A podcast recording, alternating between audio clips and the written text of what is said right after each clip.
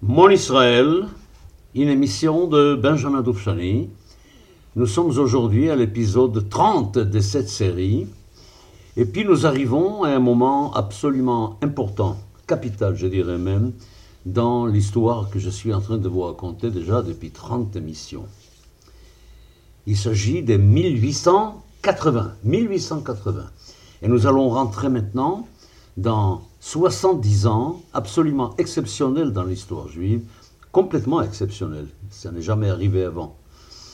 70 ans qui vont commencer par, par être caractérisés par l'échec de l'émancipation, tellement promise par la Révolution française et tout ce qui a suivi, et qui va se terminer par la résurrection nationale, justement. Alors, jetons d'abord un petit coup d'œil général sur cette période de 70 ans où le peuple juif a subi des heures absolument considérables, des coups terribles, mais où, en même temps, il a prouvé une vitalité absolument incroyable. Il y a eu même un moment, pendant les années 30 et 40 du XXe siècle, où eh, l'existence même du peuple juif était en danger. L'existence même. Nous savons aujourd'hui que la guerre, la Deuxième Guerre mondiale a été gagnée par les Alliés, mais les choses auraient pu tourner tout à fait, tout à fait autrement. Alors on peut se demander, vraiment, c'est absolument extraordinaire, comment un peuple qui était dispersé, qui était divisé, qui était frappé de la façon la plus incroyable qu'on puisse imaginer, comment il a pu, pendant cette période, d'un objet passif, complètement passif politiquement, de devenir quelque chose d'aussi présent, d'aussi actif sur la scène internationale jusqu'à arriver aujourd'hui à ce qu'on ne peut pas ouvrir un journal, on ne peut pas écouter les informations à la radio ou à la télévision sans obligatoirement entendre parler d'Israël et du peuple juif. Rien n'est encore terminé. Cela. Alors, évidemment que la masse juive, surtout en Europe, avait dans l'idée quelque part, à cause de l'émancipation, une idée que même si elle gardait encore une attache avec et sa tradition, avec sa culture, si les Juifs ne voulaient pas abandonner complètement cette relation-là. Il y en avait qui voulaient abandonner complètement, il y en avait même qui ont réussi à abandonner complètement.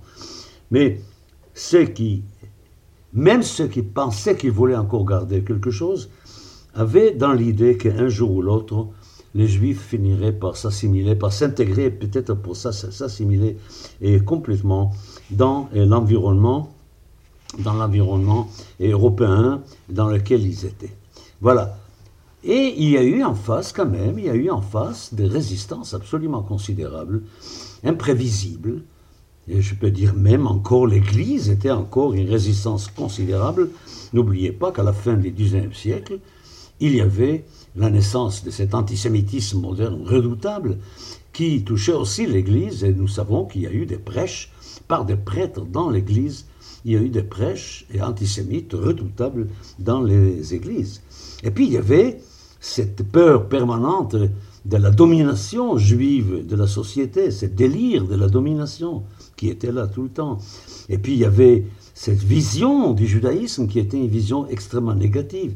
On voyait dans la culture juive quelque chose d'assez inférieur. Et puis il y avait cette chose absolument ridicule et risible et d'un côté d'accuser les juifs d'être à la base de tous les capitalismes les plus outranciers, et en même temps d'être ceux qui allaient combattre le capitalisme dans les mouvements socialistes et communistes. Il y avait ça aussi. Alors tout, tout existait à ce moment-là, et on ne savait pas où ça allait vraiment aller.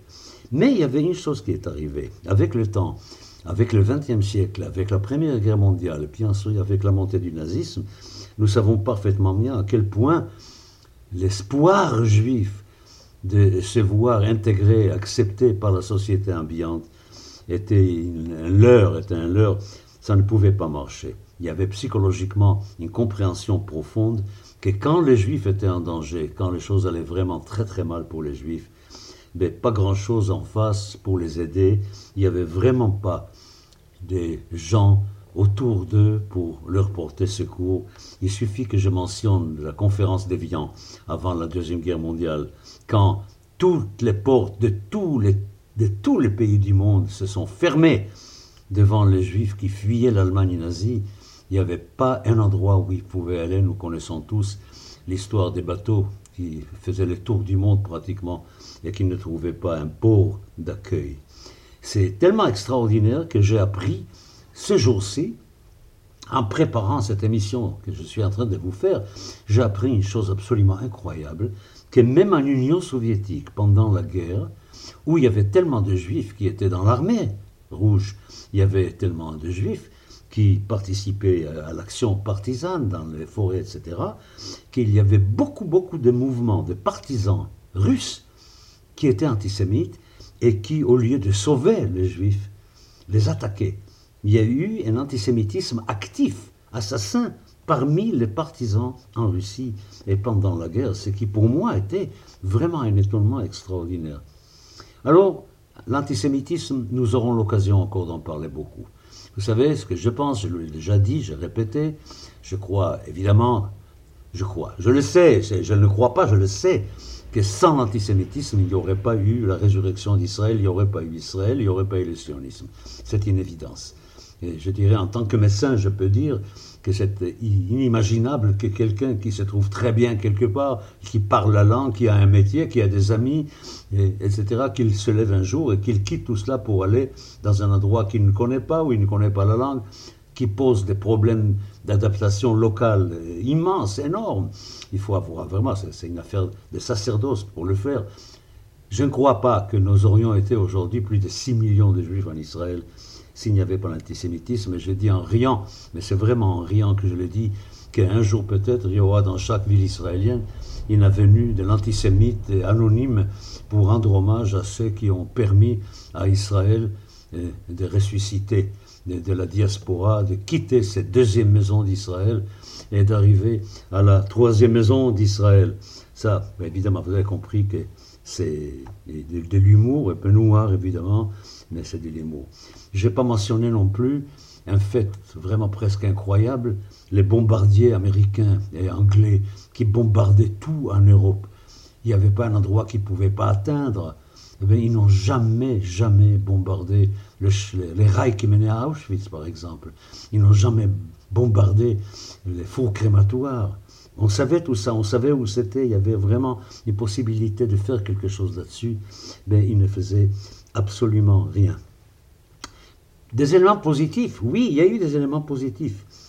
Vous savez que nous étions à la fin du XVIIIe siècle, et dans les années 80, donc le début de cette période que nous allons traiter maintenant, entre 1880 et 1950, c'est 70 ans, 1880-1950. J'ai dit 50, c'est la fin de la guerre d'indépendance, la vraie fin de la guerre d'indépendance. Alors on était 7 millions et demi dans le monde. Au début du XXe siècle, on était 11 millions, et avant la Deuxième Guerre mondiale, on était déjà presque 17 millions presque 17 millions. Alors évidemment que cette augmentation dans les nombres faisait que la présence juive dans la société était beaucoup plus forte et que la résistance des sociétés contre cela devenait de plus en plus forte, car la concurrence présentée par ces juifs qui rentraient dans la société et leur capacité de pouvoir s'intégrer, car les Juifs ont une capacité extraordinaire de s'adapter partout, toujours. Nous avons cette souplesse, nous avons cette ouverture. C'est vrai aussi sur le plan intellectuel. Nous avons cette qualité majeure qui nous permet d'être très rapidement, comme chez nous, de connaître la langue, de connaître les coutumes et d'être absolument ce qu'il faut. Je ne sais pas si vous vous souvenez, le film Zelig de Woody Allen qui poussa évidemment à l'extrême avec beaucoup d'humour, mais il y avait comme ça. Puis en plus de ça, le fait d'avoir augmenté le nombre de gens permettait de structurer la communauté. Il y avait des sociétés juives qui étaient nées pour aider les juifs, pour entraider, pour aider les élèves, pour aider les étudiants, pour aider ceux qui arrivaient d'acquérir la culture du pays dans lequel ils, avaient, dans lequel ils, ils arrivaient. Mais faut maintenant un, nouveau, un nouvel élément que je vais introduire. Il y avait évidemment le gouvernement et puis il y avait le peuple. Alors, c'est vrai qu'il y avait des gouvernements qui étaient encore carrément antisémites. Nous verrons par exemple les cas de la Roumanie ou d'autres où les choses n'étaient pas du tout arrangées du point de vue légal, où la position, la, la place des juifs n'était pas encore assurée sur le plan légal.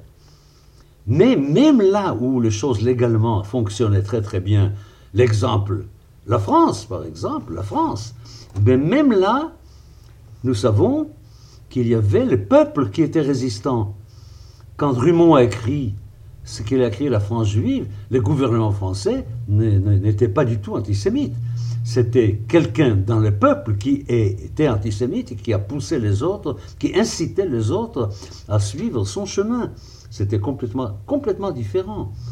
Alors on commençait à chercher des solutions. Brusquement est arrivé quelque chose qu'on appelle She'elat Yehudim. Le problème juif est devenu un sujet, les problèmes juifs. Ils posaient, un, problème par leur nombre, par leur présence, par leur intelligence, par leur intellectualisme, par leur engagement, par leur capacité d'être actifs partout où ils étaient.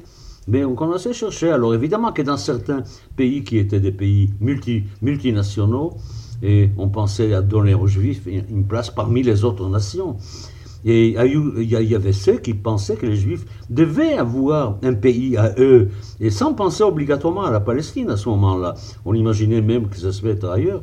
Et puis il y avait aussi ceux qui pensaient évidemment que les Juifs pourraient aussi rentrer en Israël, en Palestine, pour y développer leur nationalité, puis être un État indépendant, et goy kechol une nation comme toutes les nations. Et chez les Juifs eux-mêmes, il y avait d'un côté les sentiments d'une sorte de révolte contre la tradition historique du peuple, une certaine manière de considérer la galoute, l'exil, et cette manière de vivre chez les autres comme quelqu'un de, de dégradant, de quelque chose d'extraordinaire. Et puis il y avait d'autres aussi qui pensaient qu'on pouvait peut-être prendre cette tradition et l'élever et faire de cette tradition quelque chose qui donnerait pas seulement aux juifs, mais qui donnerait aussi aux autres un élément très important dans, dans, leur vie, dans la société. Les choses étaient très compliquées. L'Europe était en plein dans le nationalisme, et qui dit nationalisme dit amour de la mer, qui dit amour de la mer dit aussi, comme je l'ai déjà dit beaucoup de fois, manque de volonté de partager la mer. On n'a pas envie. Autant on voulait partager le père avec les, juifs dans l'antisémitisme paternel, autant dans l'antisémitisme maternel, surtout autour du nationalisme, on n'avait pas envie de partager avec les juifs tout cela. Ce qui a fait, ce qui a fait quoi? Que les juifs avaient tendance à rejoindre des mouvements qui étaient des mouvements universalistes. C'était le socialisme, c'était le communisme, c'est-à-dire pensant que la vraie solution pour les problèmes juifs serait quand il y aura plus de nationalité. S'il n'y a pas de nationalité, il y a beaucoup plus de facilité d'acquérir, d'accueillir, pardon, d'accueillir quelqu'un qui arrive de, l'extérieur. Voilà. Alors vous voyez le nombre énorme de problèmes qui se posaient et aux juifs, et je dirais aussi à ceux qui étaient en face d'eux, pour essayer parfois, de bonne foi, de bonne foi, de résoudre ces problèmes juifs qui se posaient. Alors, il fut un moment où les, dirigeants, les dirigeants non juifs avaient besoin des juifs pour les histoires financières, pour des prêts, pour l'histoire, ça tournait autour de l'argent, autour de l'économie. Et puis alors là, étant donné l'évolution de l'industrie, de la technologie, on avait besoin d'éléments qui étaient très forts, qui étaient très forts dans les sciences et dans, la capacité intellectuelle. Et là, les Juifs, c'était une porte ouverte extraordinaire pour les Juifs de devenir des éléments extrêmement importants dans la société, dans leur capacité d'étude, dans leur capacité, nous connaissons cela déjà, c'est une, évidence, c'est pas la peine de, de, le répéter. Nous savons la capacité des Juifs d'avoir des prix Nobel, disons-le simplement, d'avoir des prix Nobel. Et puis alors, il y avait aussi la pénétration juive dans le monde culturel, le théâtre, la musique, partout. C'était quelque chose qui était presque insupportable, presque invivable, et pour les uns et pour les autres. Ce que voulaient les uns, les autres ne le voulaient pas, et, quand, et ceux qui voulaient, ils ne le voulaient pas tous. Il y avait même des, des heurts dans la société générale entre ceux qui étaient prêts à accepter et ceux qui n'étaient pas prêts à accepter. Si vous prenez par exemple le mouvement socialiste, qui était censé être un mouvement non nationaliste et qui allait accueillir peut-être les juifs, eh bien nous savons qu'il y avait une forme très forte d'antisémitisme dans la gauche, reprochant aux juifs de vouloir rester particularistes. Ça aussi, c'est tout à fait... De toute façon, Je vais arrêter là parce que j'ai malheureusement aujourd'hui le temps sera coupé par deux annonces que j'ai à faire. Je vais utiliser les dernières minutes de mon émission pour vous faire deux annonces. Alors nous, nous voyons une chose absolument incroyable. Ce qui est arrivé au peuple juif pendant ces 70 ans, c'est quelque chose qui est inimaginable, comment un rêve, une utopie peut devenir une réalité? Et une réalité qui peut être pas seulement extraordinaire pour le peuple juif, mais qui peut aussi l'être pour l'humanité entière, car je suis de ceux qui pensent que si nous sommes rentrés en Israël pour créer l'État, la, troisième maison d'Israël, c'est que nous avons probablement encore un grand rôle à jouer. Nous avons déjà un grand rôle à jouer sur le, sur le plan spirituel. C'est grâce à nous qu'il y a eu le christianisme et qu'il y a eu l'islam. Et puis c'est peut-être grâce à nous encore qu'il y aura une nouvelle spiritualité pour une humanité qui manque terriblement de spiritualité. C'est peut-être un des très grands problèmes de notre temps, c'est ce manque total de spiritualité. Voilà, alors je vais prendre maintenant quelques minutes pour vous parler de deux sujets qui me tiennent énormément à cœur et qui ont rapport avec l'actualité, évidemment. Donc aujourd'hui, nous sommes le 28e jour du mois lunaire, du mois juif. Et demain, ça va être le 29e jour du mois lunaire, ce qu'on appelle dans le judaïsme veille de Rosh Chodesh, Erev Rosh Chodesh, ça s'appelle aussi Yom Kippur Katan, c'est-à-dire le petit Kippour. Alors je vais vous raconter une histoire qui est arrivée pendant la guerre du Golfe en 1991. Nous avons été tous, partout dans le monde, à regarder sur CNN, de regarder ce qui se passait à Tel Aviv. Et en regardant cela, je me suis dit, c'est étrange. Tous les juifs de la terre, au même moment, ont les yeux portés sur Tel Aviv. Au même moment. Quand il y avait une fusée qui tombait sur Tel Aviv, les Juifs de Buenos Aires et celles de Singapour recevaient l'image en même temps. Je dis, pourquoi ne pas créer un événement, une sorte de rituel, qui ferait que tous les Juifs en même temps tourneraient en prière vers la terre d'Israël? Ce serait quelque chose de faisable, ce serait quelque chose de formidable, pour faire sentir au peuple à quel point il était un peuple uni malgré sa dispersion. Et c'est de là qu'est venue chez moi cette idée de convergence convergence qui a commencé donc il y a déjà 25 ans. Oh mon Dieu 25 ans déjà que ça existe. Il s'agissait de quoi? Il s'agit de choisir d'abord un jour, une fréquence d'abord. Bon, la fréquence, tous les jours, c'était impensable. Une fois par semaine, c'était Shabbat, une fois par semaine. Et puis une fois par an, c'est trop loin. Mais ben, je pensais qu'une fois par mois pouvait présenter une fréquence très acceptable pour cet événement.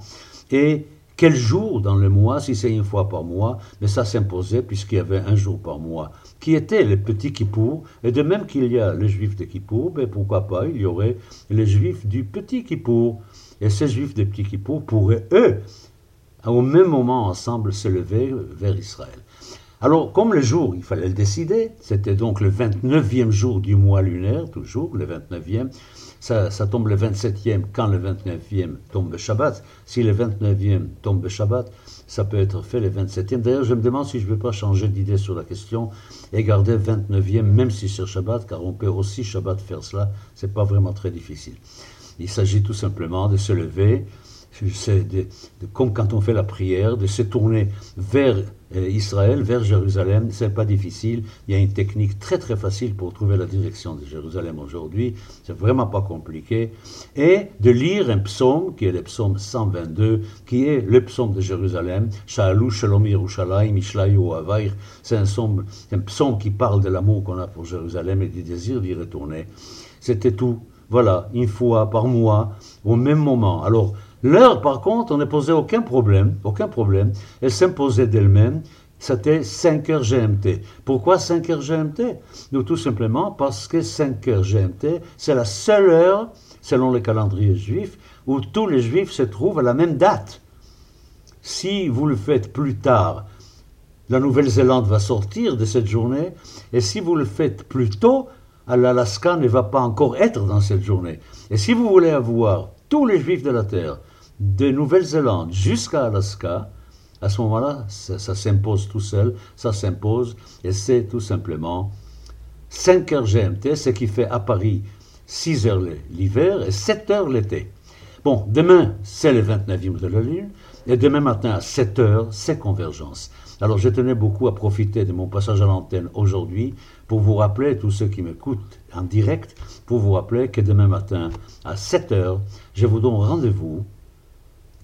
Tout ce que vous avez à faire, c'est prendre un livre de psaumes, de vous mettre debout, de trouver avant la direction de Jérusalem, et pendant que vous êtes en train de vous adresser à Jérusalem, de lire ce psaume 122 dans n'importe quelle langue. Vous pouvez le lire en hébreu, vous pouvez le lire aussi en français ou en n'importe quelle autre langue. Voilà, rendez-vous pris. Je serai très content de penser que vous serez très nombreux d'être avec moi demain. Deuxième chose que je voulais vous dire, c'est qu'il y a 13 ans, vous savez, la Haggadah de Pessah est un livre que je n'ai jamais aimé, même enfant. J'ai toujours trouvé j'ai toujours, même enfant, je posais la question à mon père, ce qui l'irritait beaucoup d'ailleurs, j'ai dit à mon père, comment ça se fait que l'enfant, quand il pose ces questions sur pourquoi on mange uniquement massa et pas du pain, pourquoi on mange surtout des herbes amères et pas d'autres légumes, etc., dit comment l'enfant peut poser des questions sur une chose qu'il n'a pas encore vue, puisqu'on n'a pas encore mangé. Et j'étais absolument persuadé, mais persuadé que il y a une erreur dans la Haggadah et que les questions de l'enfant devaient suivre le repas et non pas précéder le repas. Et qu'une fois qu'on a mangé, l'enfant peut à ce moment-là savoir ce qu'on a mangé et qu'il peut poser ces questions.